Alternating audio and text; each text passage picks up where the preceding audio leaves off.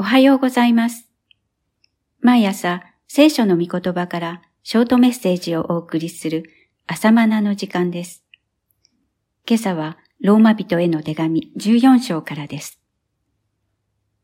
それゆえ、今後私たちは、互いに裁き合うことをやめよう。むしろ、あなた方は妨げとなるものやつまずきとなるものを兄弟の前に置かないことに決めるがよい。14章13節福音による生活の続きです。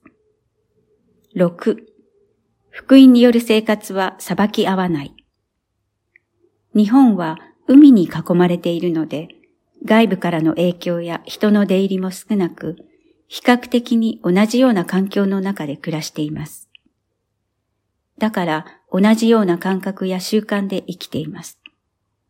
しかし、そんな日本人同士ですら互いの違いに驚かされます。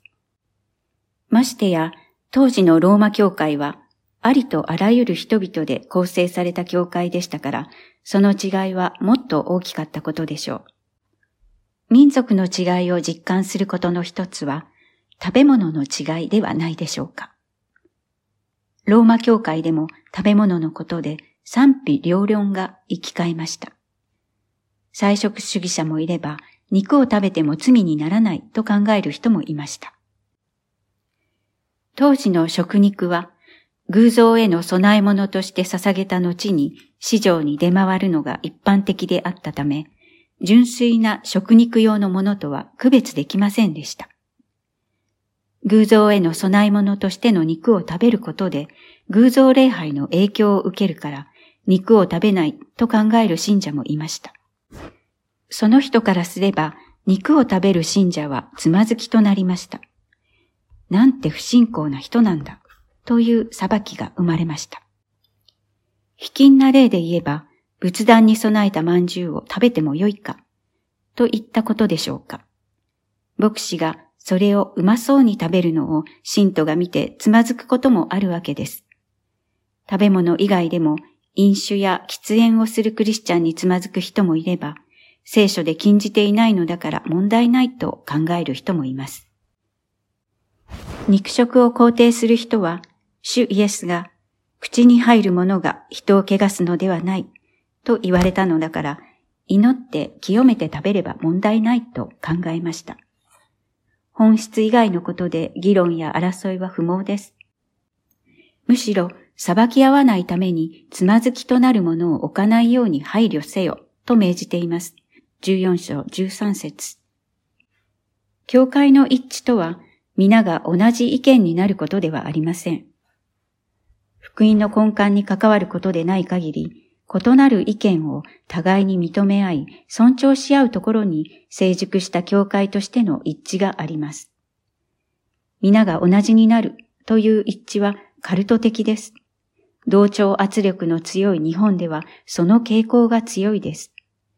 和の精神といえば聞こえは良いのですが、それが行き過ぎると皆が同じになることによる一致を目指してしまいます。違いを認めないし、違いを恐れるのです。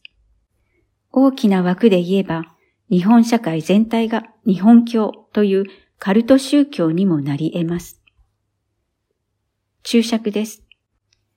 日本人の精神構造を読み解いた山本七平は、日本人が日本教という大きなくくりの中にあり、キリスト教も日本教キリスト派であると論じた。著書、日本人とユダヤ人、空気の研究等を参照。注釈から戻ります。しかし、聖書が言う一致とは、異なる機関によって構成される体としての調和のことです。皆が異なりつつ調和が取れている。これが本当の一致です。違いを乗り越えるためのキーワードがあります。それは、主のためです。第14章に、主のためという語句が何回も記されています。私の主義主張のためではありません。また、相手の主義主張のためでもなく、すべては主のためです。私たちは生きるのも主のために生き、死ぬのも主のために死ぬ。だから、生きるにしても死ぬにしても私たちは主のものなのである。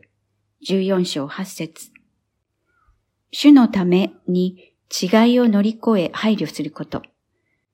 自分の主義主張のために生きてはならないと。これは次の15章で教えられています。キリストでさえご自身を喜ばせることをなさらなかったのですから、主のためにそうすべきです。15章3節そうすることによって、キリストが私たちを受け入れてくださったように、あなた方も互いに受け入れて神の栄光を表す。15章7節ことができるのです。違いを乗り越えるための次のキーワードは、平和と互いの徳を高めるためです。こういうわけで、平和に役立つことや、互いの徳を高めることを追い求めようではないか。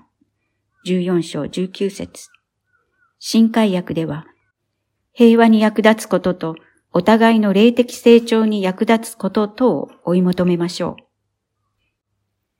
違いを認めることができず、互いを非難することでどこに向かうのですか？何を目指していますか？相手を屈服させ、自分と同じになることを目指しますか？それは不可能であり不毛です。御言葉が示す互いの平和と霊的成長にフォーカスを合わせて違いが生きるようにしよう。互いの違いがキリストのために生きるようにしよう。肉を食べるのも食べないのも自由です。飲酒も禁酒も自由です。喫煙も禁煙も自由です。でもその自由はキリストのための自由です。その自由は互いの平和と霊的成長を目指すための自由です。自由が他者を傷つける自由にならないように祈ろう。自由が霊的堕落につながらないように祈ろう。